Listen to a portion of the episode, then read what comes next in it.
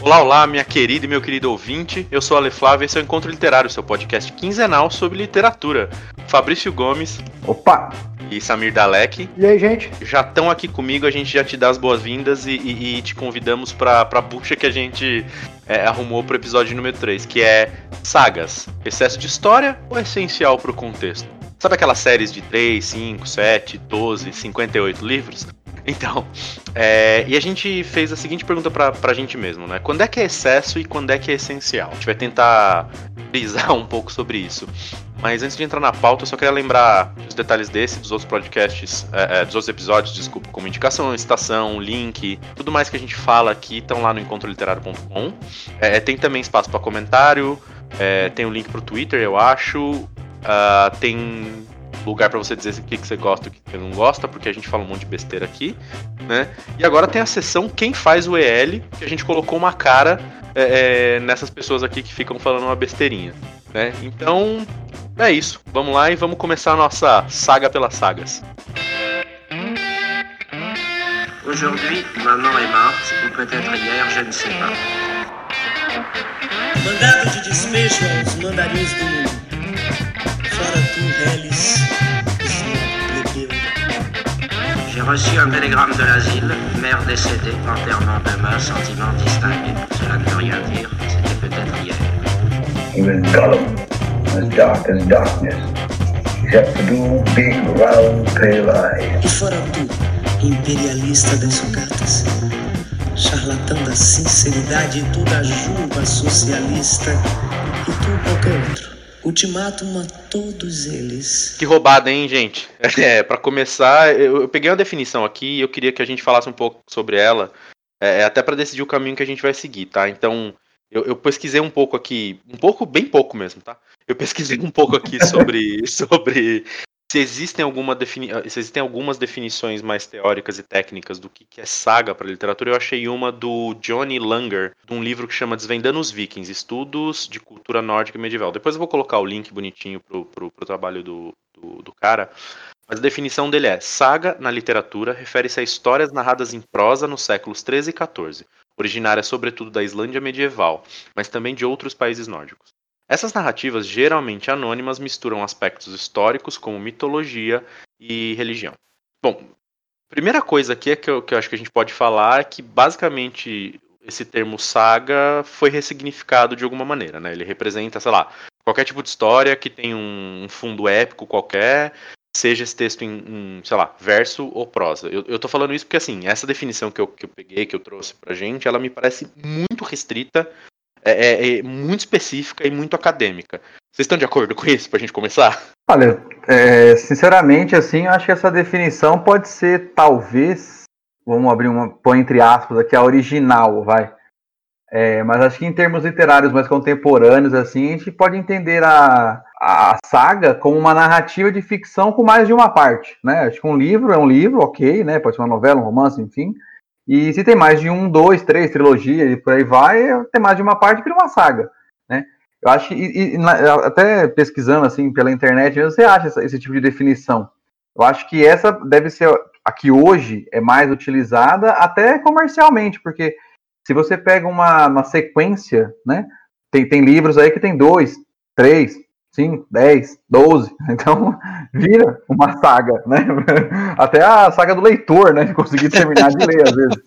Então acho que pode ser. É, é, é, é, que, é que depois que eu, que eu coloquei isso pra gente falar sobre, me pareceu mesmo que essa definição ela tava bem, bem amarrada no, nessa, nessa literatura mais, mais nórdica. E lá no, no texto ele, ele diferencia saga de reis, saga de heróis e tudo mais, né? E, e então acho que a gente pode, pro, pro contexto do, do podcast de hoje, falar, sei lá, a gente vai tentar tratar desses livros que são histórias, né?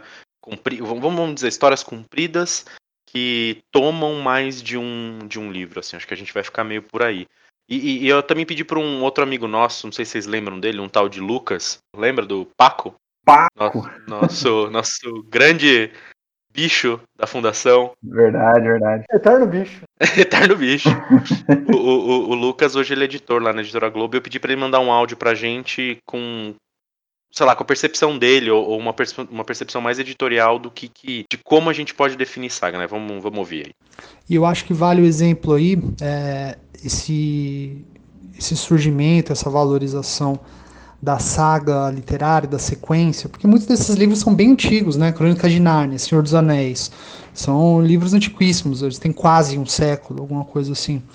É, e por que, que eles foram explodir, né, recentemente? A gente acompanha, talvez um dos outros grandes fenômenos culturais do, do de uns anos para cá, de uns 20 anos para cá, que é essa faixa que a gente está pegando, é o surgimento do gênero seriado, seriado de TV, que parte do mesmo princípio, é uma história central dividida em volumes, que são as temporadas, e episódios, que são capítulos, se der para estruturar é, desse jeito. E essas sagas seriadas, por assim dizer, elas enfrentam problemas semelhantes às sagas de alguns livros, né? É, que talvez alguns autores não saibam a hora de, de concluir, de acabar, se estendem para além do necessário, ah, como é o caso, sei lá, posso citar de cabeça aqui o The Walking Dead, que é baseada na. A série é baseada numa sequência de quadrinhos que já se encerrou, mas a série televisiva não tem, não tem prazo para acabar. É, e outras que duraram muito, mas ah, terminaram super bem, que é o caso dos Sopranos, por exemplo, que não se alongou, e outras que foram até relativamente curtas, visto que a gente tem, tem visto por aí. Uma das mais premiadas, conhecidas, celebradas é o Breaking Bad, que tem só cinco temporadas e terminou no seu auge. Poderia ter continuado, mas foi uma escolha artística interromper ali né, a, a sequência. Eu acho que esse paralelo entre, entre o fenômeno dos seriados de TV, que ganhou impulsão ali da, uh, pelas séries da HBO, acho que mais particularmente os Sopranos, uh, no começo dos anos 2000 e, e, e, a febre que elas são hoje, né? E o paralelo com, com essas sequências literárias é muito bem-vindo. Né? Então, interessante esse ponto de vista que o, que o Lucas traz pra gente, porque tem, tem esse lance da influência das outras mídias nas séries, né? Ou na saga, sei lá. Eu sei que a gente, né, spoiler para os próximos episódios. A gente está discutindo fazer um, um, um, um, programa voltado um pouco para isso, né? De tipo, adaptações e tudo mais, mas é, é legal mencionar como tipo, todas essas novas mídias influenciam de alguma maneira essas séries. Então, algumas séries que poderiam ser curtas foram esticadas, é, foram alteradas, foram, foram impactadas, né? Até para contextualizar para quem está ouvindo, a gente basicamente pegou, obviamente, séries e sagas que a gente leu né? A gente não vai falar de livro que a gente não leu porque não faz o menor sentido. Então, para falar mal tem que conhecer, né? Exatamente, né? Então, é, os livros que a gente escolheu são O Senhor dos Anéis do Tolkien, ó, que, nossa, que criativo que o Ale é. é a Torre Negra do Stephen King, O Tempo e o Vento do Érico Veríssimo e As Crônicas de Nárnia do C.S. Lewis. Né? Então a gente. Isso não quer dizer que a gente não vai falar de outros, a gente pode comentar. Tem, tem séries que eu comecei a ler e não terminei, tem séries que a gente uh, leu sobre a série, enfim, a gente pode comentar sobre outras coisas, mas como fundamento da, dessa discussão a gente vai ficar nesses quatro principais livros aqui. E aí, Samir, se quiser começar puxando o papo, o microfone. O chão é seu, que nem diz o povo, né? É, então, é, eu escolhi particularmente um livro que não vem muito à cabeça quando a gente pensa em saga, mas eu pensei muito em alguma série que fosse é, brasileira, alguma coisa assim. Me veio na cabeça, a primeira coisa que eu pensei foi Casa Grande Senzala, do, do Gilberto Freire, mas não é literatura, né? Que ele escreveu Casa Grande Senzala, é, Ordem e Progresso, não, é Casa Grande Senzala, Sobrados de Mucambos e Ordem e Progresso, que é basicamente tratando sobre o nascimento do Brasil, passando até a, a, o Brasil República, né? E, puta, é, Casa Grande Senzala foi um. Eu, eu só li o Casa Grande Senzala, do, dessa trilogia aí. E Casa Grande Senzala foi um livro que eu falei, puta, eu quero. Me apaixonei pelo Brasil, lendo Casa Grande Senzala. Que lá tem algumas coisas, você.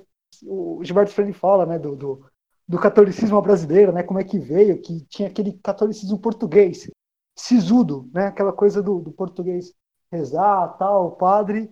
E quando o catolicismo veio no Brasil, quando veio com, e, com português, mas veio também a ama de leite, aquela escrava negra, né, que estava com a sua religião de matriz africana lá, ela via aquela figura do menino Jesus, então o Gilberto Freire comenta, né, muitas vezes a, a, a ama de leite embalava, embalava o bebezinho e embalava Jesus Cristinho também, né, contava umas histórias, né, então o, o e boi, chegava o Gilberto Freire conta, né, que ia, ia boi na igreja, e o padre benzia boi. Então tem, tem uns negócios, assim, no caso da Grande Senzala, que mostra como que foi a formação da cultura brasileira, que é coisa nossa, né? Tipo, esse catolicismo nosso, essa, essa, essa coisa nossa é nossa mesmo. Me apaixonei, mas né, é, é, essa trilogia do Gilberto Freire, eu acho que não vale muito pelo fato de não ser literatura, né? Tem toda, quem quiser ler, pô, tem todo uma, um fundo literário. O Gilberto Freire era um baita escritor, mas é, é, é, a proposta era mais um estudo sociológico, né? E hoje em dia não é muito válido, né? Se você pegar muita coisa que o Gilberto Freire escreveu, mesmo no caso da Grande Senzala, muita coisa cai por terra, né? Ele pinta uma imagem de um português meio bonzinho, português que não, tipo, não era muito agressivo e tal. Hoje cai meio por terra você vê certas coisas. Mas, é, sobre a formação do, do, do, Brasil, eu acho fenomenal. Bom, aí, dito isso, né, é, eu pensei no Tempo e o Vento, do, do Érico Veríssimo. O Érico Veríssimo não contente escrever uma série, o Tempo e o Vento são sete livros ao todo. Na verdade, é uma trilogia, né? São três livros, mas foi é, acabou sendo desdobrado editorialmente e acabou sendo publicado como sete livros. E o Érico Veríssimo, além de fazer uma série, ele fez uma série de, de, de, escritores, né? Porque ele é o pai do Luiz Fernando Veríssimo, né? Então ele também fez uma, ele fez uma, ele fez uma série de livros para série de escritores, né? E o Luiz Fernando Veríssimo é aquele que de nove frases, de dez frases na internet, nove é uma é um, é, tem a assinatura dele que não é ele que fez, né? Óbvio. Né? Ou da Clarice Lispector, que também não é dela. Exato.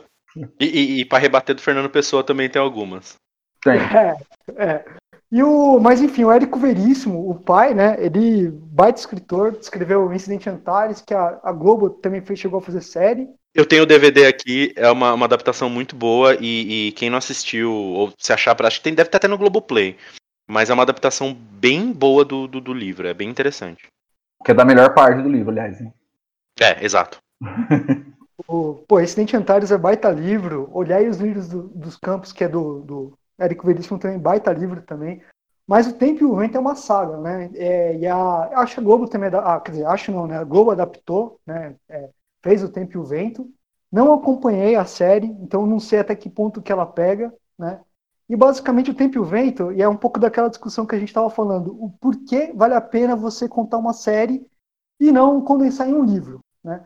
O Tempo e o Vento é uma proposta fenomenal, porque é a proposta de tentar narrar a história de 1745 a 1945, né, a história do Brasil sob o ponto de vista do Sul, né, e para isso o Érico Veríssimo ele pega uma família gaúcha, né, os, os Terra Cambará, e vai mostrando como é que foi formada aquela família, desde a da Ana Terra tal, né, então vai passando, então a série não é um personagem, outro personagem tal, a série vai mostrando, começa com o pai, com a mãe, depois vai para os filhos, os netos, satranetos tal, e vai mostrando aqueles personagens, né, então, pra, se eu não me engano, faz tempo que eu li, mas se eu não me engano, a primeira é a Ana Terra, que é a, a matriarca mesmo, e de, tipo, depois a neta dela chama-se Bibiana, Terra, Bibiana Terra, né?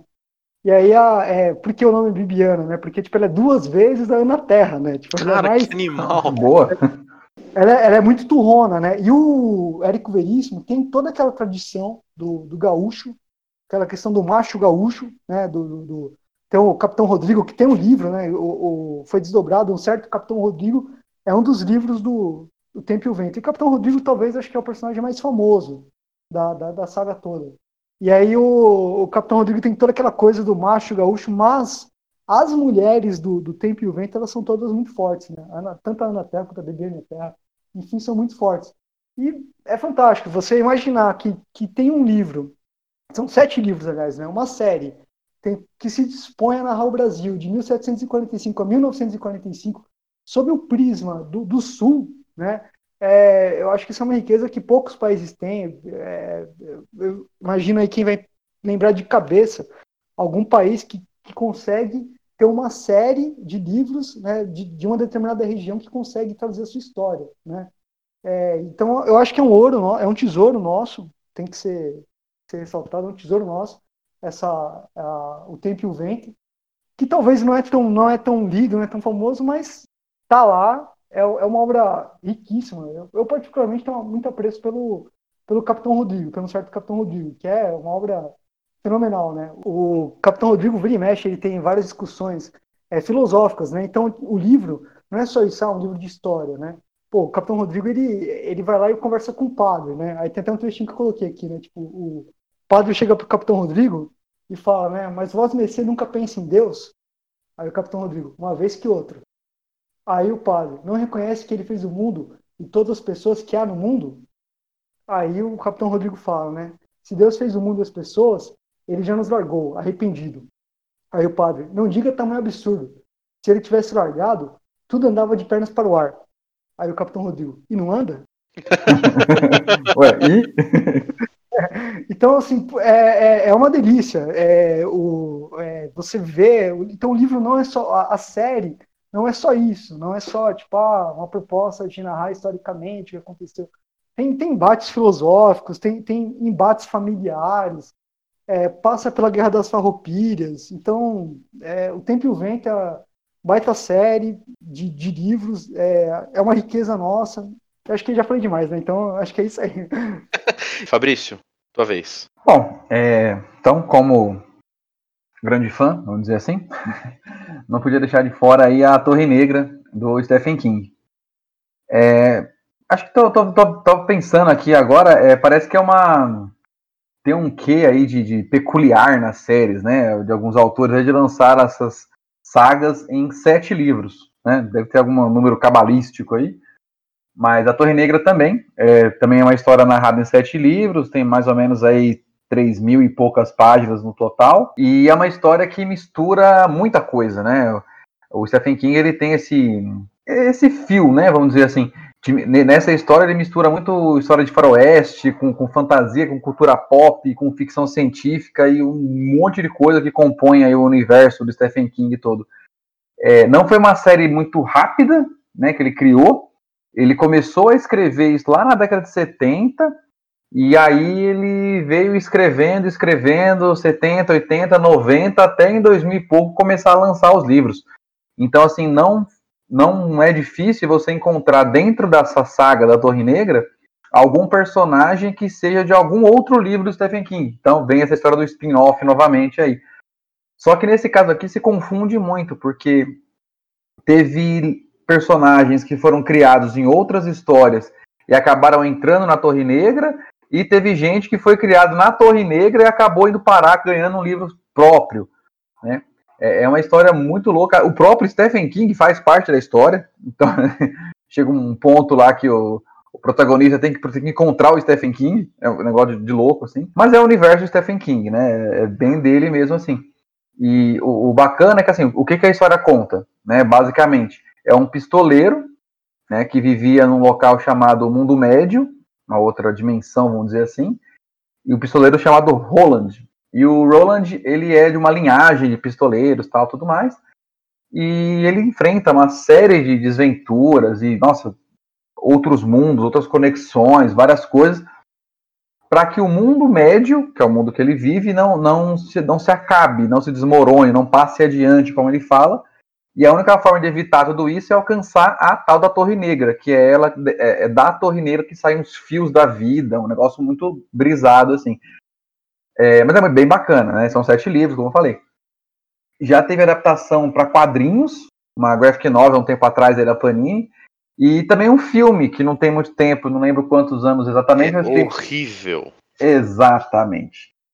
Para quem não leu, talvez o filme até seja bacaninha, mas para quem leu assim, o filme é um desastre completo. Que imagina, você vai, como é que você vai resumir em uma hora e meia, duas horas, um uma história de sete livros. Por mais que eu, eu concorde que muita coisa dessa saga foi um pouquinho de excesso, sim, de história, não foi essencial para a obra, não. É, dos sete livros ali, acho que pelo menos, vai, você, você discreto que um dá para ter tirado ali. Teve, um, teve um partes de vários somados aí que dava pelo menos umas 600, 700 páginas de enrolação. Então acho que não tinha porquê. Mas assim, ainda assim o filme ficou muito atrás, né? É, o filme, o filme é de. Enquanto estava falando, eu pesquisei que ele é de 2017, tem uma hora e meia, uma hora e trinta e cinco. É, então, é, eu assisti né? o filme antes de ler o livro, eu li os dois primeiros, né? Você que me indicou, inclusive. É, uhum. É, preciso voltar a ler, mas enfim, isso é outra discussão. É, mas eu assisti o filme, o filme, assim, é, o filme é legal, é o que você falou, para quem não leu, talvez o filme seja legal, mas, por exemplo, pra, pra eu que li dois livros só da série inteira, o filme já não funciona e incomoda. O filme chega a ser incômodo. Eu acho que as duas coisas que prestam no filme são é, é o Matthew McConaughey e o Idris Elba, que são atores incríveis. É, Uhum. fora isso, é um filme super bem feito, cheio de efeito especial, aquela coisa toda. É, a- acho que o, o, o, o grosso da história tá ali, né? Mas eu tô falando isso, eu sei que não é, não é o tópico, mas é, é um filme que me incomodou bastante, assim. É, lendo, tendo lido dois livros, imagino você que leu todos, indo ver o filme. É, então, é tanto que quando saiu, tal, pessoal, ah, pô, você tem que ver, você indicou pra todo mundo esse livro aí, você tem que ver o filme no cinema, tal, que eu falei, ah, mano, não vou não. não vou, não vou, deixa sair aí, é, aparecer aqui na, na TV a cabo, eu vejo, depois, porque, ah, não, mas você vai gostar, mas não sei se eu vou gostar, velho. Todo, todo, todo filme que eu li o livro antes, quando eu vi o filme, eu decepcionei. É muito difícil você transferir para a tela toda o detalhe, toda aquela coisa. E outra, quando você está lendo o livro, você cria a- o personagem na sua cabeça, né? Tem algumas ilustrações no- no- no- nos livros originais tal, mas você cria as pessoas na sua cabeça. Aí quando alguém fala, ah, vai sair um livro, você começa a imaginar, já, pô, fulano de tal podia ser o, o Roland, né, o pistoleiro, fulano de tal podia ser a menina lá que tem, fulano de tal podia ser o outro cara, pô, aquele moleque podia fazer aquele menino que tem no livro. Aí quando você vê quem dos caras escolhem, você fala, pô, nada a ver, mano. Tipo, nada a ver com o que eu pensei, na verdade. né? Exato. Mas enfim, isso é outra história. Mas assim, o, o, o livro, no geral, a série e tal, eu achei bacana também incluir ela nessa, nesse nosso comentário, porque ela acaba se encaixando, né? A história do Roland ela acaba se encaixando aí nas duas definições de saga que a gente comentou lá no começo. É um épico e é, tem mais de um volume, né? Tem mais de uma parte. Então ela, apesar de não ser Vikings, né? tem- acho que Viking é uma coisa que ele não cita no livro, pra ser sincero. Mas tem, tem, tem de tudo. É, meu, ele fala de Beatles, ele fala lá do, do estado do Maine, onde ele mora, onde o Stephen King mora, tem Nova York, tem muito, muito Nova York. É, ele fala é, de, de máquinas abandonadas, é, de trens, é, muitos portais, e assim, é muita coisa, muita coisa. Imagina, né? Sete livros tal. É, é muita história. Quem, quem já leu algo do Stephen King está acostumado com o tipo de, narra- tipo de narrativa dele, o tipo de, de, de manuseio que ele tem mesmo com as palavras, com a forma como detalhar algumas coisas. Então, é um livro muito bacana, eu indiquei já para muita gente, aliás. e a maioria gostou, né? Ainda bem, né, do que eu falei. Mas eu acho que assim, é um livro interessante, é uma saga que, sim, tem, é- é- era preciso ser grande para contar toda aquela história, realmente. Porém, tem o seu excesso também. Acho que é bom deixar esse detalhe. A história é complexa, né? E é isso eu vou, a gente depois a gente fala mais um pouco sobre complexidade, eu acho que faz sentido. Mas no caso da Torre Negra, a história ela, ela apesar de fluir muito bem, ela, ela é razoavelmente complexa, então fica muito difícil pra. E eu, eu não li tudo, de novo, eu li dois livros, mas fica muito difícil de contar em, em- poucas palavras, né? É, eu acho que nem você falou, e, e a gente vai falar já já. Eu vou falar. A gente não, eu vou falar do Senhor dos Anéis já já. É, tem um pouco disso, assim. Eu não sei o que vocês acham, queria ouvir de vocês. Histórias que tendem a ser complexas em qualquer aspecto, a gente pode escolher um, mas em qualquer aspecto, tendem a ter que ser maiores. Então, para mim, isso já é um, um sinal de por que, se escrevem coisas em 74 livros, sabe assim? É, dependendo da complexidade da história que você quer contar, talvez precise de mais tempo. Será que isso faz sentido? Eu entendo que faz. Se você vai contar algo que é mais corriqueiro, mais cotidiano, mais é, contemporâneo, até talvez, eu acho que é mais fácil você contar em- em menos espaço. Não que não possa, né? Igual, vou dar o exemplo do Samir aí com o Tempo e o Vento. Se você for contar, por exemplo, a história, vai, vamos, vamos usar uma outra ótica, uma família do- na mesma época, né? De, de escravatura e tudo mais, até ditadura e de- no Nordeste, vai ser uma história completamente diferente. Então, realmente, você tem um, um espaço de tempo na história que é muito grande. Não dá para você ficar fazendo grandes saltos. Tem muitas coisas importantes. A partir do momento que você resolve falar de uma coisa que é mais corriqueira, você pode detalhar mais a história ou não, mas assim, não fica tão gigantesco. Não que não possa, mas acho que fica mais fácil ser um pouco mais conciso aí nesse caso. Mas, o, o Ale, eu acho que eu ia comentar que, assim, eu, eu gosto muito do, do poder de concisão. é, os meus autores preferidos acho que são os caras que escrevem mais com menos, né? Deixa aquele subentendido e tal. E às vezes eu vejo que tem, tem escritores que tentam colocar uma complexidade a mais que talvez nem necessitaria ter, né? Só para falar que, ó, minha história é, é rebuscada, ou, enfim, encher linguiça mesmo, né?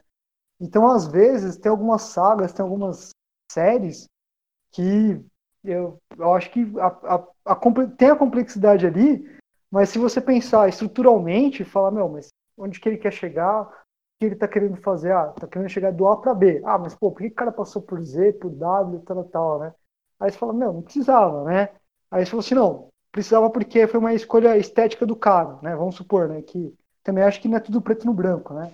Mas vamos supor que às vezes o autor ele não tem aquela questão estética mesmo, né? De, de querer trabalhar mesmo com as palavras. Olha, eu precisei chegar no W porque eu precisei trabalhar com as palavras tentar chegar no W e tal, né? Não é uma, não é uma jornada de A para o B, né? Tinha que passar para o W. Né? Mas é, é, é, então eu acho, eu acho que se eu particularmente se dá para cortar é uma, uma coisa que você fala assim, não, né? Isso aqui não tem a razão, não tem motivo nem no roteiro, não tem nenhum motivo estilístico para eu colocar isso. Eu, eu sou a favor de cortar, né? É, eu acho que até o mal, né? Às vezes tem escritores que se apaixonam pelos próprios personagens ou se apaixonam pela própria história e acaba dando uma, dando uma dimensão, uma, uma, uma, uma continuidade que às vezes nem precisava ter, né? Mas enfim, é opinião minha, é que eu, eu gosto mesmo da concisão. Né? Boa. Eu, eu, sou um cara que eu, eu curto a, a eu, eu me atraio muito por, ator, por autores que são concisos, né? Mas é a escolha minha, tem gente que gosta de, de, de, de autores que são bem prolixos. Eu, eu acho que faz sentido, né? E, e entrando aqui no, no Senhor dos Anéis, e obviamente eu vou falar de Tolkien, disse eu sou super criativo, né? Só que eu também, ao mesmo tempo, eu acho complicado a gente falar de, de, de saga, falar de série, falar de livros com continuações e, e, universos expandidos, vamos dizer assim, é, sem mencionar o Senhor dos Anéis. Né? Acho que é, é, é, difícil, de verdade. Né? Tirando, deixando a minha preferência de lado. Né? Então, até como aquela famoso background da coisa, da história, então, o Senhor dos Anéis é um livro que começou, ele começou em 37, ele começou a escrever em 37, 1937 terminou em 49 e foi publicado em 55. Então a, a publicação do livro já é uma saga por si só. Né? Então, é, ele lançou o Hobbit primeiro, que é o primeiro, o, o primeiro livro do Tolkien que, que, fez, vamos dizer assim, um grande sucesso, um sucesso com o grande público. A, a, a editora começou a pressionar o, o Tolkien para escrever uma continuação para o Hobbit, né? Porque puta, estourou, legal pra cacete e tal. Ele ofereceu algumas coisas que ele tinha lá, então para quem para quem gosta, quem conhece Tolkien, ele ofereceu o Silmarillion, que é, um, é uma obra magnífica do Tolkien. Os caras recusaram, ofereceu algumas outras, alguns outros contos, algumas outras coisas que ele já tinha pronto, eles não, não quiseram, não quiseram, ele começou a escrever O Senhor dos Anéis. Né? Então é, é isso, é muito grande, pegando o paralelo agora com o Torre Negra assim. Ele é grande, ele tem muita coisa. O Tolkien, ele, para quem não sabe, ele era, se não me engano, ele era mitólogo e filólogo. Né? Já começa daí. Boa base. é uma boa base. Né? Então o cara um, uma, uma série de idiomas que ele criou, uma série de mapas. Então o livro tem cartografia, o livro tem é, definição de idioma, o livro tem outros idiomas criados por os idiomas élficos que a gente ouve tanto por aí e tal. É, tem outras raças, outros povos, então ele é super complexo. E aí isso amarra na pergunta que eu fiz agora há pouco, que é, ou, ou na afirmação que eu fiz agora há pouco, que é para contar essa história com essa riqueza de detalhes que precisa, não dá para fazer num, num, num, livro pequeno, né? Então o Tolkien é um dos pontos do Tolkien que é o que, que se ouve muito dizer, ah, eu não leio Tolkien porque é muito cansativo, é justamente por, por, por, essa coisa detalhista que ele tem, né? O tempo que ele leva para descrever uma cena, um cenário, uma comida, um cheiro, porque essencialmente ele está contando uma história sobre um lugar que não existe, né? Então é, é muito importante para a história dele fazer sentido, ou aquela história ali fazer sentido, ele, ele, ele criar o cenário que aí amarra naquilo que o Fabrício falou, né? De você imaginar a pessoa, a feição, a cor, o cheiro, que nem eu falei agora há pouco de novo.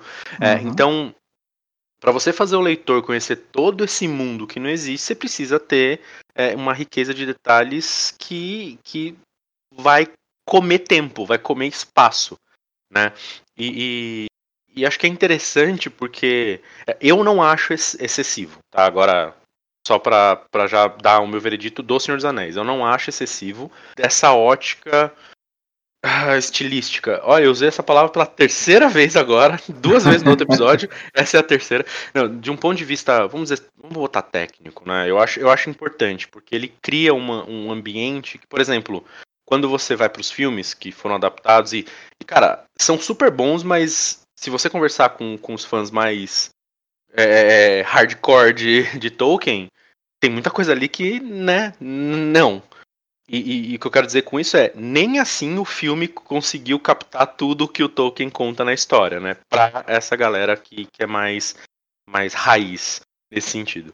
E o que eu quero dizer é, você tem um livro extremamente detalhista, ele foi, que, que até tem algumas entrevistas com o Peter Jackson, que é o diretor dos filmes, com alguns atores, que ele, ele, ele ajudou na adaptação, porque para você fazer lá o, o, figurino de um elfo, é muito simples que você vai lá e lê o livro, né? O próprio Tolkien já tinha dito como, como é isso ou como é aquilo. Mas nem assim ele é, ele é suficiente para essa adaptação.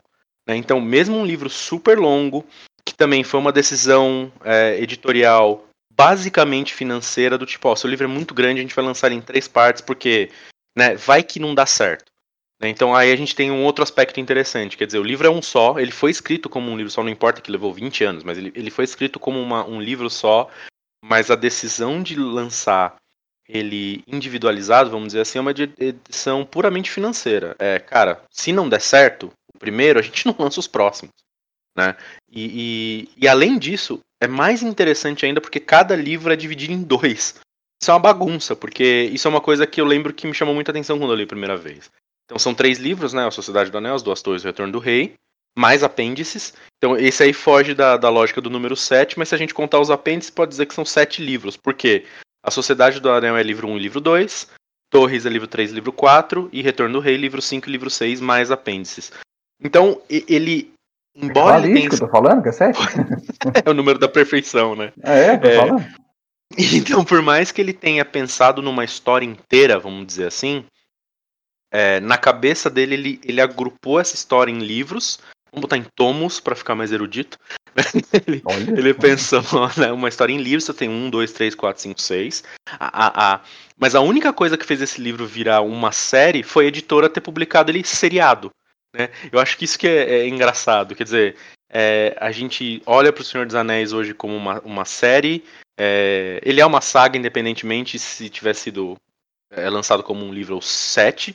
Mas a gente olha para ele como uma série de livros porque a editora lá no passado, nos anos é, 40 e 50, resolveu lançar é, esses livros individuais. E, e para fechar, só um, um, pouco de curiosidade, o livro ele tem, sei lá, mil e tantas para mil duzentas, mil trezentas páginas, não lembro mais.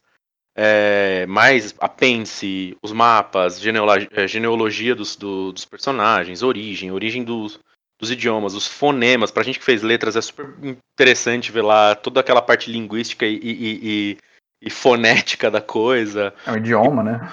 Pois é, é, é super. A, a, grafia e tudo mais. Só que eu tava pesquisando algumas coisas para falar hoje e os manuscritos originais do livro têm mais de 9 mil páginas. Uau, né? nossa. É, é, surreal. O Tolkien escreveu mais de 9 mil páginas sobre o Senhor dos Anéis e ainda assim, para reduzir, ficou um livro de 2 mil, sei lá. Né? Então, é, é, eu acho que isso amarra em tudo que a gente falou até agora. Né? Eu acho que a decisão de ter lançado separado foi uma decisão editorial, mas acabou dando, dando um certo destaque para o livro, né, na, na época, porque imagina, saiu o primeiro, estourou, saiu o segundo, puta, eu preciso do terceiro agora. Meu, meu veredito do Senhor dos Anéis é, eu acho, eu acho necessário, eu entendo quem não gosta porque por conta da, da, da estafa, porque ele é um pouco cansativo. O Tolkien tem uma, uma escrita super super específica, né, nesse sentido. É, então pode cansar um pouco, mas eu para esse livro eu acho necessário. Eu acho que ele cria uma, uma cama, que nem a gente fala na música, né? Ele cria uma cama para a história real que ele quer contar brilhar bem, né? Então eu acho, eu acho que é super super importante ele ser uma, uma série de, de mais de, de, de dois, dois livros nesse caso. E você acha que é, não, não, não tem coisa em excesso ali, tem alguma coisinha para ser limada? Porque muito, muitas pessoas apaixonadas por Tolkien, por exemplo, falam daquele. Acho que é no primeiro livro que tem um Tom Bobadil. Eu ia falar isso agora. Eu tava é. esperando você terminar a sua pergunta e falar, talvez É, o capítulo sobre o Tom Bombadil não seja necessário. você é dessa vertente. Você acha que, tipo assim, o capítulo Tom Boadil, alguma coisinha ali dava pra ter, ter tirado, assim.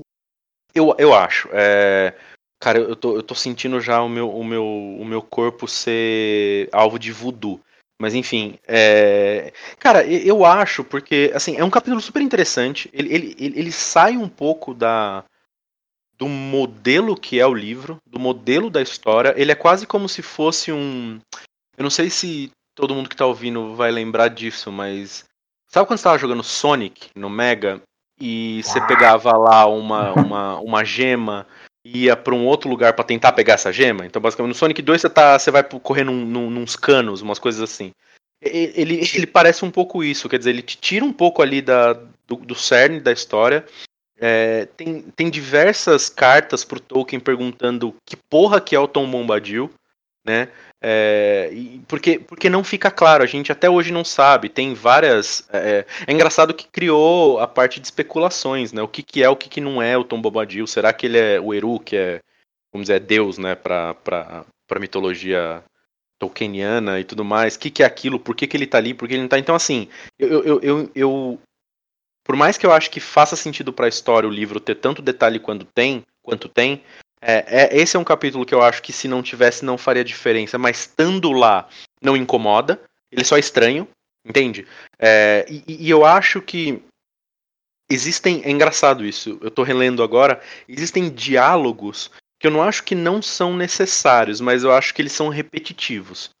Né? Então, é, tem, tem uma coisinha. Eu acho que quando você lê ele, o livro pela terceira vez, que é o meu caso agora, você começa a ver. É, acho que aqui passa. Né? Mas no geral, no geral, eu acho que pro que ele se propôs a fazer, faz sentido o livro ser gordo do jeito que o livro é.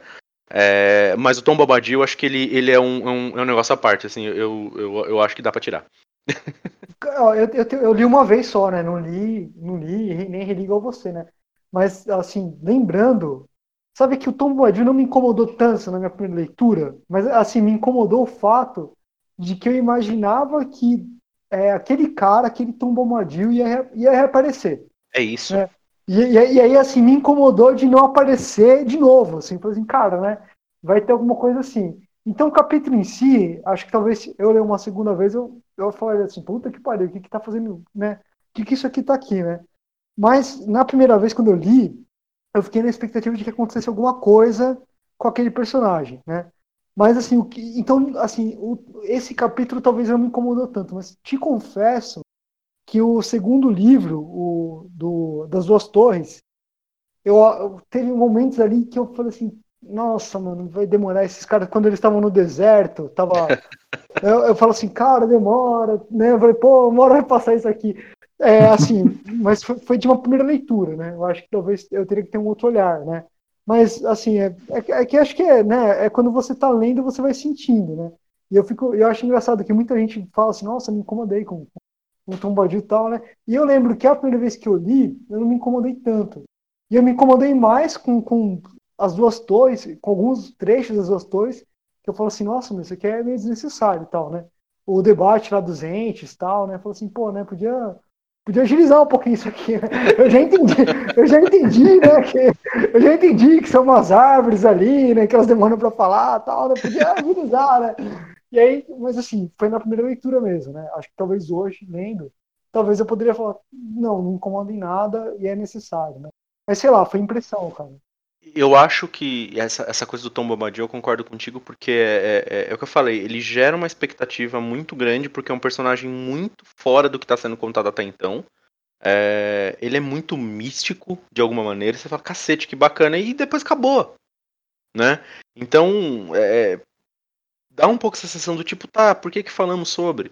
E o lance dos, dos entes, só pra fechar, pra não me, me, me alongar muito, eu entendo, eu concordo contigo, mas também tá- tem essa outra coisa que eu falei do, do Tolkien ser necessariamente muito é, é, detalhista, que é, cara, eles falam devagar, então vocês vão sentir o que é conversar com um ente, sabe assim?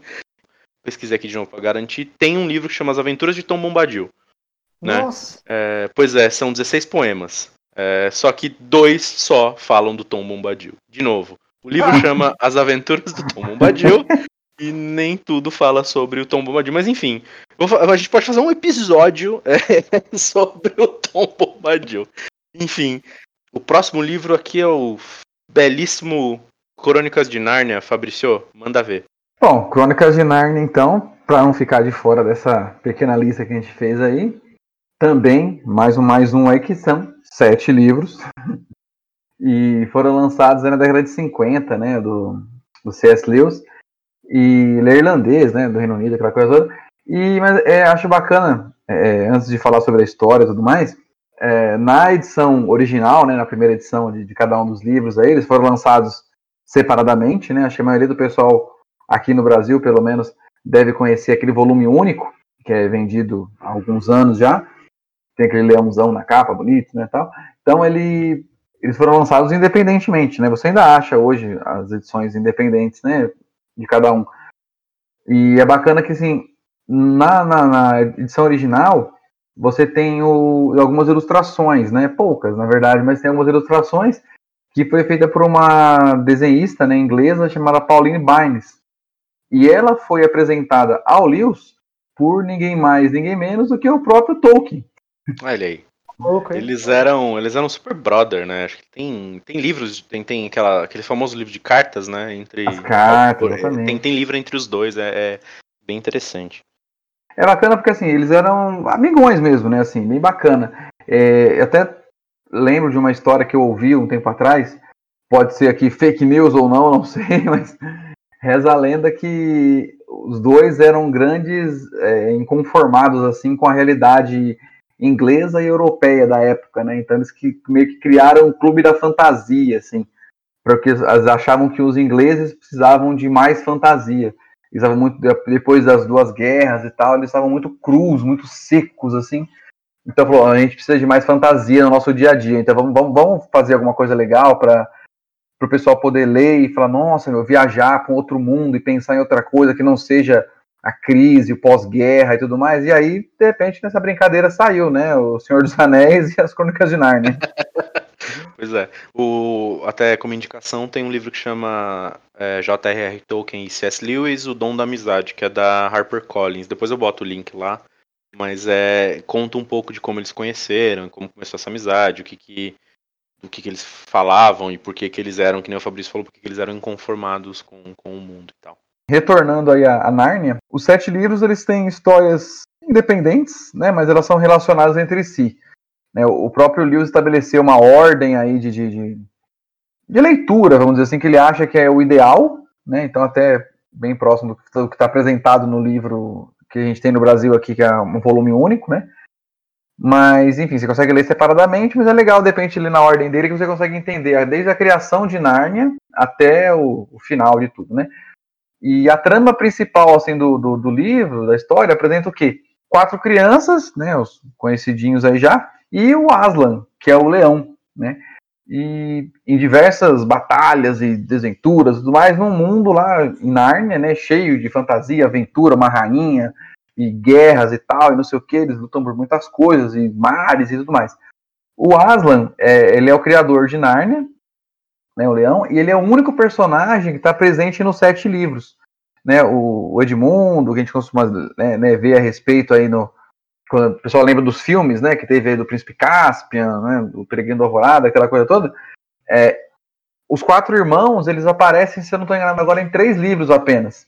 Né, eles não aparecem em todos. E tem a mais novinha que ela ainda aparece sozinha depois em um, outro, porque os irmãos já são muito grandes para poderem voltar para Nárnia. Então é, é bem uma, ideia de ser algo infantil também. Acaba ficando dessa forma porque ele é, ele é o leão, né? Ele é o, o que traz, né? E, e devolve. Porque você, você não consegue chegar a Narnia do nada, né? Ah, tô indo pra Narnia, falou um abraço, igual Passárgada, né? Tô, foi pra Passárgada. você precisa de alguma coisa para chegar lá. É, seja o guarda-roupa, que é usado em um dos livros, né? O leão, a feiticeira guarda-roupa. Tem um que você usa um quadro então começa a balançar lá a água do mar e toma conta, você vai parar no mar de Narnia. Então sempre tem que ter algum, algum ponto focal e o retorno para o mundo nosso aqui é, é, através do Aslan mesmo.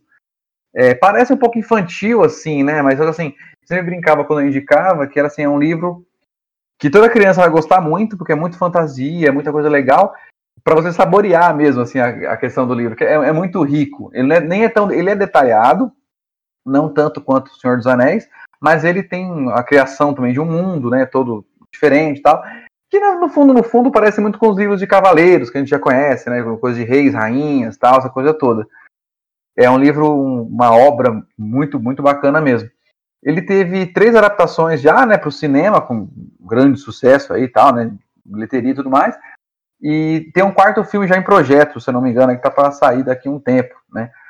É, mas é bacana lembrar que o Lewis, ele se converteu ao cristianismo já adulto, né, ele passou a maior parte da vida dele tentando negar, na verdade, a existência de Deus. E quando ele foi convencido, depois de um tempo tal tudo, foi quando ele meio que escreveu também as Crônicas de Narnia. É, então, assim, tem muita referência mesmo ao cristianismo, desde o leão, né, que você pode ver aí como o leão da tribo de Judá, né, aquela coisa de Jesus e tudo mais, e passando também por várias outras análises que a gente tem é, dentro da história, até chegar, por exemplo, o último livro da Bíblia, que é o Apocalipse, né, que é comparado muitas vezes ao último livro da saga também, chamado A Última Batalha, né? Então, o Apocalipse seria aí o, o fim do mundo, aquela coisa toda tal, e a última batalha, né, também, já chega a pensar em alguma coisa desse tipo. É, só assim, agora que, depois falando disso tudo que me ocorreu aqui, talvez a gente tenha a Bíblia como sendo uma das maiores sagas literárias da história do planeta, né? Porque Total, total. é um best-seller, não dá pra negar, existe há milênios, né? O mundo todo traduzido para trocentas línguas, né? É você pensar também aí, é uma grande série. Tem um monte de filme, novela, tem milhares de adaptações. Uma baita. Sensacional, sensacional. E, e a gente estava falando hoje à tarde, né? Como eu lembro de ter conversado com alguém, não lembro com quem eu li em algum lugar, que é justamente isso, né? Que a as Crônicas de Nárnia são consideradas talvez o. Não, eu vou colocar o jeito que eu lembro de ter ouvido, mas o último grande livro católico que tem, né? A última grande história católica, justamente por tudo isso que você falou agora. Ele tem é, é, essa, essa, essa pecha de ser um, um grande livro católico, né? É, não, não tem como negar, né? Assim, assim, quando eu li a primeira vez, né, pra ser bem sincero, eu não li sabendo disso. Então, eu só que, ah, pô, quero ler esse livro aqui. Peguei, li e tal, legal, achei espetacular e tal. É, é, eu acho que é, é, é algo bem semelhante ao que eu falei do Dom Casmurro no, no outro episódio. Se você quiser ler encontrando referências católicas cristãs, né, principalmente cristãs católicas, vamos dizer assim, no livro, você encontra. Se você não for ligado em religião, for ateu, ou enfim, não tiver nenhum tipo de, de conexão com isso, também você vai ler da mesma forma e vai achar espetacular, porque é uma obra maravilhosa. Mas é, é legal você ter essa literatura comparada. Né? Se você tiver isso em mente quando estiver lendo, você vai ter com certeza muitos ganchos. Você vai pegar e falar, nossa, olha isso aqui. Nossa, olha essa, essa moral da história aqui, como é que é bem daquela parábola, né? Tal. Então dá pra fazer esse, esse link sim. É bacana. Eu acho que a gente chegou a, a um, a um veredito que é não dá pra saber quando é excesso, quando é, é essencial pro contexto. Eu acho que depende, né? Acho que a gente falou muita coisa hoje e, e- e eu anotei algumas coisas que, que para mim ajudam a gente pensar um pouco nisso. Eu acho que uma é o ponto de vista do próprio leitor, né? É que nem o Fabrício falou, para ele algumas passagens da Torre da Torre Negra são um excesso, para um outro leitor talvez não seja. Né? Mesma coisa Senhor dos Anéis, mesma coisa O Tempo e o Vento, mesma, mesma coisa Narnia, mesma coisa Percy Jackson, mesma coisa Jogos Vorazes e por aí vai. Acho que esse é o primeiro ponto. é, e a gente vai falar muito sobre isso no, no, no Encontro Literário, que é tudo depende muito de quem está lendo. né? Então, para mim, é, aquele trecho do, do livro A é super bacana, pro Samir é legalzinho, pro Fabrício não serve para nada. Né? Então, essa percepção de excesso, eu acho que é difícil, e pelo amor de Deus, gente, vocês discordem de mim, se vocês quiserem, mas é, é, essa percepção de excesso é muito difícil de, de determinar, né? O que, que é excesso? A menos que a gente crie algum parâmetro, é, e aí eu acho que a segunda coisa que eu queria falar que é não contribuiu para a história de maneira alguma, de levar o, o personagem do ponto 1 para o ponto 2, né?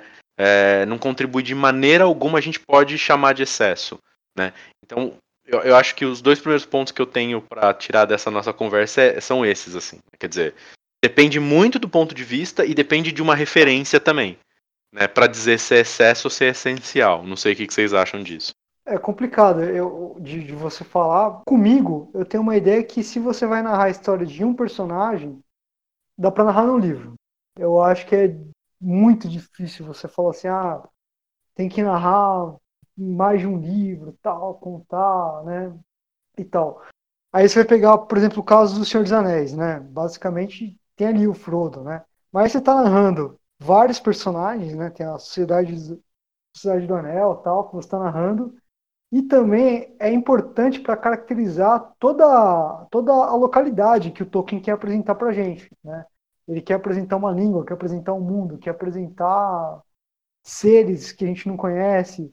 Então, nesse caso, é válido. Né? Menos o Tom Bombadil, né? Que a gente não gosta. Menos o Tom Bombadil. Mas, enfim. É, ele quer apresentar tudo, mas eu, eu, eu acho que assim, se apresentar um personagem, meu, um livro você mata. Eu acho que é muito difícil, cara, você ter fôlego para sustentar um personagem e uma situação repetindo, repetindo, repetindo, né? Eu acho que é muito é inviável, é muito mais do mesmo, né? Por mais que eu acho que alguns autores podem efetivamente se apaixonar pela, pelo, pelo personagem e quer trabalhar esse personagem várias vezes, mas eu acho que o autor também tem que ter um bom senso de falar, né? Já trabalhei esse ponto dele, não tenho por que mais trabalhar, né? Então tem autores que partem para esse lado e eu acho que também tem autores, né? Bem da verdade, que querem ganhar dinheiro, né? Então vendeu pra caramba e ah, que eu vou fazer? Ah, beleza, pega o personagem e coloca ele em outra situação. E, e, eu acho eu acho interessante uma outra coisa ouvindo isso que você está dizendo que é como de alguma maneira as histórias que precisam de mais de um livro e eu, eu tô generalizando de novo mas é, é elas vão um pouco para esse lado é, é, é, fantástico né é, eu não lembro se eu falei isso na hora que eu estava falando de Tolkien mas se você se a gente pensar rápido aqui nos livros que tem mais de um a gente vai lembrar, né? Então, desses quatro que a gente falou. Você tem a Crônica de Gelo e Fogo, do, que, é o, que virou Game of Thrones na TV, mas do, do Martin, que por enquanto são cinco, talvez sejam sete.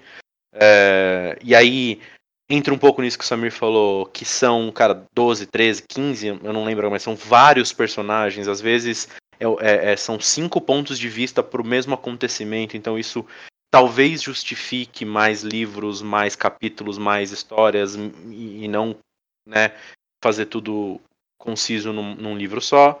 Aí você vai, a gente vai lembrar do Harry Potter. Ele tem um pouco essa característica de um personagem só, quer dizer, a história do Harry Potter, de, de onde ele sai para onde ele vai.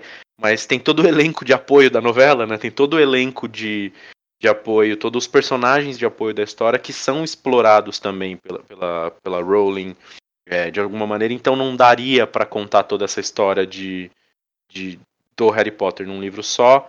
E eu acho que ele, mesmo sem ter lido, pensando no, nos nomes dos livros e tendo visto os filmes, eu acho que ele é dividido de uma maneira interessante. Quer dizer, cada livro trata de períodos específicos da vida do, do Harry Potter, porque não vamos esquecer, a gente não pode esquecer que ele é um adolescente que vai crescendo. Né? Então, eu acho que ela, ela, ela divide de uma maneira interessante. É, a gente pode discutir os livros que saíram depois, né, e, e, e tudo mais. Depois que eu digo, depois que virou essa. Depois que virou o que virou, vamos dizer assim. É, e aí tem, de novo, Percy Jackson, que eu também não li, vi alguns filmes, mas me parece fazer sentido ser separado, mas agora, de novo, outra história fantástica, vamos com mitológica, né? Então, uma história fantástica. É, Jogos Vorazes, distópico. O um, que mais que a gente até comentou? Temos Crepúsculo, né? Crepúsculo, que é uma história fantasiosa é, o, o, divergente, convergente, é. É, essa coisa toda. É, e aí você tem um ou outro que não vai para esse lado fantasioso, que é o Tempo e o Vento, o, o Samir falou no começo. A gente tem o, o a, a, trilogia lá dos 50 tons de, de, cinza, mais escuros, mais claros, magenta, uhum. enfim, é, que não são fantasiosas, é uma história, vamos colocar real do ponto de vista da realidade, mas aí também quebrado. É, mas é difícil. Eu tô, enquanto eu tô falando aqui, eu tô tentando puxar pela memória outras histórias que não sejam de alguma maneira as narrativas mais fantásticas, fantásticas que sejam três, quatro, cinco livros. Eu lembrei, ah, os irmãos Karamazov têm dois, duas, dois livros. Mas eu não sei dizer se isso é uma decisão editorial ou se ele foi escrito como dois livros, eu não lembro. Mas aí também, ali, você tem um, um, detalhe assim, né? O Samir comentou um, um, um trecho interessante, mas, por exemplo, a gente pode considerar como uma série é, algo como, por exemplo, Sherlock Holmes.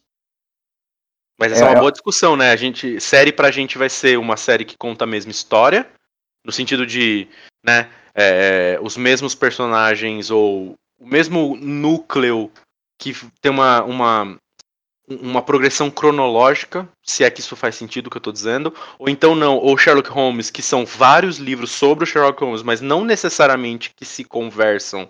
É, a gente chama isso de história, série também, né? Então, saga para mim. No caso do Sherlock, por exemplo, você tem esse detalhe. Você pega.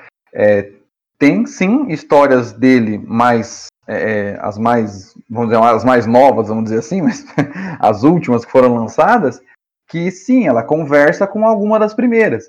Uhum. Então tem casos que, ai, se eu não me engano, acho que o primeiro livro do Sherlock que foi lançado é o Estudo em Vermelho.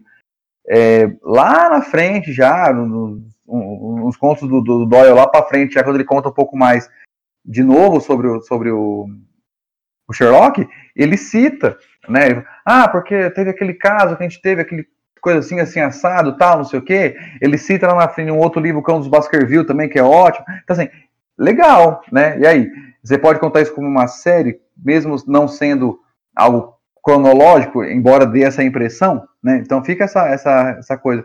E muitas vezes você consegue contar, como foi a história do, do Harry Potter mesmo, é uma saga, não dá pra negar. Tem muito livro aí que você faz que ele vira vira uma série, porque é aquilo, saiu um, vendeu, saiu, oh, meu, tem que sair mais aí, cara, faz, cria alguma coisa em volta disso né? Não, não foi concebido para ser uma série, mas assim, tipo, continua a história aí, né? Então tem tudo isso. Total. Mas ó, só, só para é que eu, eu acho que tanto o Sherlock Holmes quanto eu tava lembrando também uma série que eu que eu gosto muito de ler, né? Tipo, não, não é uma série, mas enfim, que a Agatha Christie ela criou aquele personagem o, o Poirot, né? O, o Hércules Poirot, o detetive que sempre soluciona tudo, tal, né? E se você lê os livros da, da, da Agatha Christie, é meu, sempre a mesma coisa, basicamente, né? Só que assim, é muito interessante, é muito divertido, né? Tipo, eu adoro ler Agatha Christie, né? E, mas se você, a rigor, né? Não sei, Sherlock Holmes, acho que eu li um, um acho que eu li do Sherlock Holmes, sem dúvida ainda. Mas eu acho que tanto o Sherlock Holmes, você pega o, Hercule Poirot, você pega o James Bond, eu Sim. acho que são, né, eu acho que são figuras que meio que transcendem a ideia de, de da, da série do livro são figuras que você é, é como o Batman, né? Você pegar uma, você pegar um Batman, um personagem, um super-herói, são figuras que transcenderam a condição dele de estar dentro do livro e elas se encaixam é, como figuras meio mitológicas mesmo, no sentido tipo assim, pô, aquele detetive que soluciona tudo, tal. É o Sherlock Holmes, é o, é o, é o Poirot, né? Você pega, pô, aquele, aquele espião que resolve qualquer solução, qualquer situação, né? É o James Bond, né? São figuras mitológicas, é, meio que alcançaram esse nível de mitologia no sentido de que já estão no nosso inconsciente, né? A gente já ouviu tantas histórias, né? Que a gente fala, pô, tem um, um Sherlock Holmes aí, tal, né? É que é um cara que conseguiria resolver. E eu, você conseguiria desenvolver uma história do Sherlock Holmes em pleno século século XX, né? Você pegar, sei lá, um detetive que está é, tentando solucionar um crime cibernético, tal, é, rolaria, né? Não teria problema, porque é uma figura que ela consegue descolar do seu tempo, né? Fica atemporal mesmo, né? Essas figuras. É, o, o, o Jô Soares fez isso, né? Ele tirou o, Sherlock de Londres e colocou aqui no Brasil, né? No Xangô de Baker Street. Total, é. total. Então ele Bem colocou lembrado. aqui e funcionou, né? Tipo, é um livro bom pra caramba também. O Alexandre comentou agora de, de lembrar de séries de futuros distópicos. Eu estava pensando também, porque é, as grandes séries que eu me lembro, assim, pensando em clássicos, né? É, pô, você pega, tem o. Você falou agora do Dostoiévski, né? Mas tem o Guerra e Paz, do Tolstói, que é, pô, gigantesco. E é, acho que foi publicado em quatro livros, se não me engano. E é, pô, gigantesco, tem mais de mil páginas. É um calhamaça. E o, Os Miseráveis, do, do, do Vitor Hugo também. Bem lembrado. Bem né? lembrado. Mas, mas eu acho que naquele período, é, é, essa questão do. Da, é, as duas são séries históricas, né? Eu acho que na, eu acho que antes você tinha muito mais sentido você fazer uma série histórica, porque você tinha aquele tempo. Eu acho que o tempo. Pô, agora é, é duro meio que cagar regra, né? Meio que tentar. Imaginando, mas assim, pensando, é que acho que antigamente, antes da Revolução Industrial, antes da questão da, da agilidade, da demanda de tempo, eu acho que a gente tinha um interesse maior por séries históricas, por, por você tentar contar uma narrativa de uma formação, de uma, de uma passagem histórica. Eu acho que talvez hoje é meio que impossível você fazer uma, uma série contando meu, meu, a, as pessoas terem interesse pela nossa história. E o, hoje é meio difícil você querer fazer uma pessoa se interessar, você tentar construir uma série histórica e fazer a pessoa se interessar, porque é tão dinâmico a nossa história, né? Você fala, pô, né? Vamos supor, se a gente hoje quisesse fazer uma série sobre a epidemia, né? Sobre a, o coronavírus, né? Ou no futuro, daqui a dois anos, fala assim, pô, esse negócio passou já faz tempo, ninguém vai ter interesse nenhum, né? Então, talvez acho que o, descompasso do mundo, né? Faz a gente é, ter mais aptidão para criar séries distópicas, séries que cuja história não passou, que são, são histórias fantásticas, histórias futuras, enfim, do que se focar na nossa realidade mesmo. Porque, não sei, talvez a nossa realidade passou tanto a perna, passou, tá, tá, o tempo está correndo tão, tão rápido que a gente que o livro não consegue alcançar a nossa realidade, não sei. Ah, e, mas assim, tem que lembrar o que um dos papéis da literatura também é justamente esse, né? Fazer o indivíduo aí se afastar um pouco da, da, da dura realidade, às vezes, não só para trazer, talvez, para outra realidade, né? Que não seja a dele necessariamente. Né? Então tem tudo isso. Talvez por isso que os fantásticos tenham mais sucesso até. É, e, e, só para fechar, porque a gente já bateu de novo uma hora e 15 de programa. Mas é interessante essa coisa do distópico que o Samir trouxe. Eu acho que é um, um tópico legal pra gente falar depois. Um distópico é um tópico. É, esse tópico é um tópico legal pra gente falar depois, porque eu lembrei do conto da Aya, né, do Handmaid's Tale, que a, aquela Margaret Atwood escreveu em, em 80, lançou em 85, se eu não me engano, e só que deve sair uma continuação agora, né, ela deve sair ou sair, eu preciso só confirmar aqui, mas ela tava para lançar um, uma sequência pro, pro Handmaid, Handmaid's Tale recentemente, né, e aí tem um pouco a ver com ter feito sucesso, virou seriado, explodiu. É, é uma história super complexa e difícil é, de, de, engolir no bom sentido. Ela, ela, é dolorida, assim. Eu vi, eu e a Bruna aqui em casa, a gente viu acho que dois episódios do, do, do seriado. É muito pesado, né? É, e aí ela acabou por lançar ou vai lançar agora uma continuação do conto da Aya que é o que aconteceu depois do fim do livro dela, mais no futuro. Né? Então eu acho que essa coisa da distopia ela também dá gancho para você complementar a tua própria história depois, né? Isso é, é interessante. Mas sem querer ser o, o, o, o estraga prazeres, que a gente tem bastante coisa já. E vamos fechar com as indicações? Ah, eu vou indicar então um livro que eu gostei muito quando eu li. Ele não acabou não integrando o meu pódio aí no último episódio, mas durante muito tempo ele figurou entre os queridinhos e acho que até hoje. É, Admirável Mundo Novo, do Aldous Huxley. É um livro que mostra de uma forma bem direta assim, o poder que o, o, o condicionamento mental num mundo futurista, assim, que se desenha até um pouco improvável, é, mas na verdade muito provável pelo que a gente já vem vivendo hoje. É, é um protagonista que busca uma redenção, né? Eu adoro história assim. Então, é apaixonante e opressor, assim, e além de extremamente contraditório. Então é bom que é um livro que te faz pensar.